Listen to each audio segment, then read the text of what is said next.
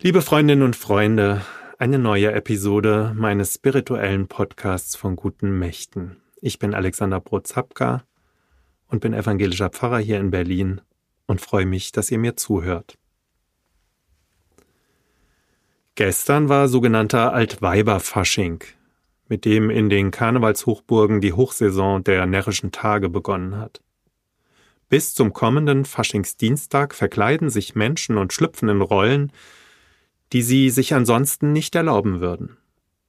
Das ist ja das Faszinierende am Fasching. Mal ganz anders sein. Spielen, sich ausprobieren, über eigene selbstgesetzte oder gesellschaftlich festgelegte Grenzen hinweggehen und all das ausleben, was so tief in uns verborgen ist. Da bin ich dann mal eine Prinzessin oder ein Prinz oder was auch immer. Die Faschingszeit ist bei vielen ungebrochen beliebt aus sich herausgehen, Grenzen überschreiten und die Ekstase im Freudentaumel zu erleben. So jedenfalls findet auch wieder in diesen Tagen die Karnevals- oder Faschingszeit in ihren Hochburgen statt, wenn auch pandemiebedingt wieder etwas gebremster. Und gerade auch bei Kindern ist diese Zeit ungemein beliebt. Wir werden uns wohl praktisch alle daran erinnern, wie gerne wir uns früher verkleidet haben. Zu meiner Zeit waren, wie gesagt, Prinz oder Prinzessin hoch im Kurs, aber auch Cowboy und, in Anführungszeichen, Indianer. Vielleicht war diese Erfahrung auch der Hintergrund der folgenden Geschichte. Bettina Jarasch, Spitzenkandidatin der Grünen bei der letzten Wahl zum Berliner Abgeordnetenhaus Ende September letzten Jahres. Heute ist sie Senatorin für Umwelt, Mobilität, Verbraucher und Klimaschutz. Bettina Jarasch wurde bei einem ihrer vielen Wahlkampfauftritte gefragt, was sie gerne als Kind geworden wäre. Darauf antwortete sie Indianerhäuptling. Da ging dann der Shitstorm so richtig los. Viele, vor allem aus den eigenen Reihen, fanden den Begriff für die Native Americans, also die indigene Bevölkerung Amerikas, als diskriminierend und waren empört. Wie konnte sie es wagen, so etwas auszusprechen? Das geht gar nicht. Und Bettina Jarasch ruderte ganz schnell zurück, sprach von unreflektierten Kindheitserinnerungen und davon, dass auch sie noch viel lernen müsse. Ja, liebe Freundinnen und Freunde, wir sind sensibel geworden, was den Umgang mit unserer Sprache betrifft. Und das ist ja auch gut so.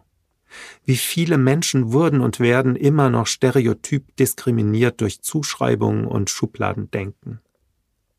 Dass es heute ganz selbstverständlich Schokokuss heißt und dass Blackfacing, also das Anmalen des Gesichts mit brauner Farbe, nicht mehr geht, das ist eine Errungenschaft. Gott sei Dank. Es braucht diese Sensibilität, und es war ja auch ein weiter Weg. Von den sogenannten Völkerschauen in denen Menschen aus afrikanischen Ländern vorgeführt und ausgestellt wurden und die es bis Mitte des letzten Jahrhunderts gab. Und ich selbst erinnere mich in meiner Kindheit noch daran, dass in einem Freizeitpark kleinwüchsige Menschen lebten, die von den Besucherinnen und Besuchern neugierig beäugt wurden. Sie lebten in kleinen Wohnwagen, die sie tagsüber zeigten. Als Lilliputaner-Dorf wurde das bezeichnet alles klein und davor die staunenden und gaffenden Menschen. All das geht gar nicht. Wie gut, dass hier ein anderer Umgang eingesetzt hat. Denn wir können uns von unserer Verantwortung und von unserer Geschichte im Kolonialismus nicht frei machen. Wir haben die Urvölker unterdrückt und müssen Verantwortung übernehmen. Und diese Verantwortung bedeutet, bestimmte Worte nicht mehr zu verwenden, worauf uns Vertreter beispielsweise schwarzer Menschen oder indigener Gruppen in Amerika immer, immer wieder hingewiesen haben. Insofern, es ist gut, dass Bettina Jarasch das eingesehen hat.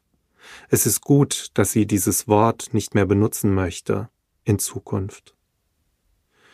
Aber manchmal denke ich, ist der Diskurs trotz allem heute erbarmungslos und hart. Ich finde, Bettina Jarasch muss darauf hingewiesen werden, dass sie dort ein falsches Wort gesagt hat. aber gleich ein Shitstorm? Denn es ist doch auch die Haltung, mit der sie es gesagt hat, die nichts Böses wollte. Und man muss doch Menschen eingestehen, dass sie Fehler machen dürfen. Das kommt mir manchmal in den Diskursen ein wenig zu kurz. Bertolt Brecht hat in seinem Gedicht an die Nachgeborenen das thematisiert. Er hat davon gesprochen, dass die Zeiten, in denen er lebte, finster gewesen sind und daher manches abgefärbt hat. Er schreibt an die Nachgeborenen, also auch an uns, wenn ihr von unseren Schwächen sprecht, gedenkt auch der finsteren Zeit, der ihr entronnen seid. Was werden, so denke ich häufig, unsere Nachgeborenen sagen, wenn sie vor dem Scherbenhaufen stehen, den wir durch unser Wirtschaften hinterlassen? Auch wir sind auf Nachsicht angewiesen. Bertolt Brecht schreibt, Ihr aber, wenn es soweit sein wird, dass der Mensch dem Menschen ein Helfer ist, gedenkt unserer mit Nachsicht. Mit einem Wort Jesu aus der Bergpredigt, das diesen Gedanken, finde ich, aufnimmt, will ich enden und vielleicht gerade auch für all diejenigen, die meinen, die Moral immer auf ihrer Seite zu haben. Richtet nicht, damit ihr nicht gerichtet werdet. Denn wie ihr richtet, werdet ihr gerichtet werden, und mit welchem Maß ihr messt, wird euch zugemessen werden.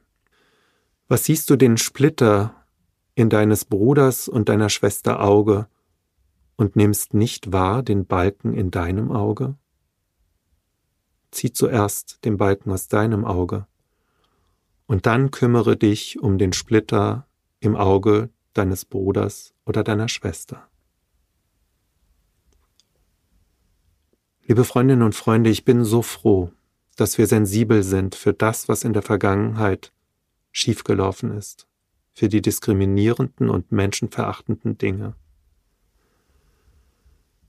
Aber ich möchte mit Barmherzigkeit darauf schauen und immer auch schauen, welche Haltung Menschen mitbringen, ob sie hasserfüllt sind oder eben einen Fehler machen.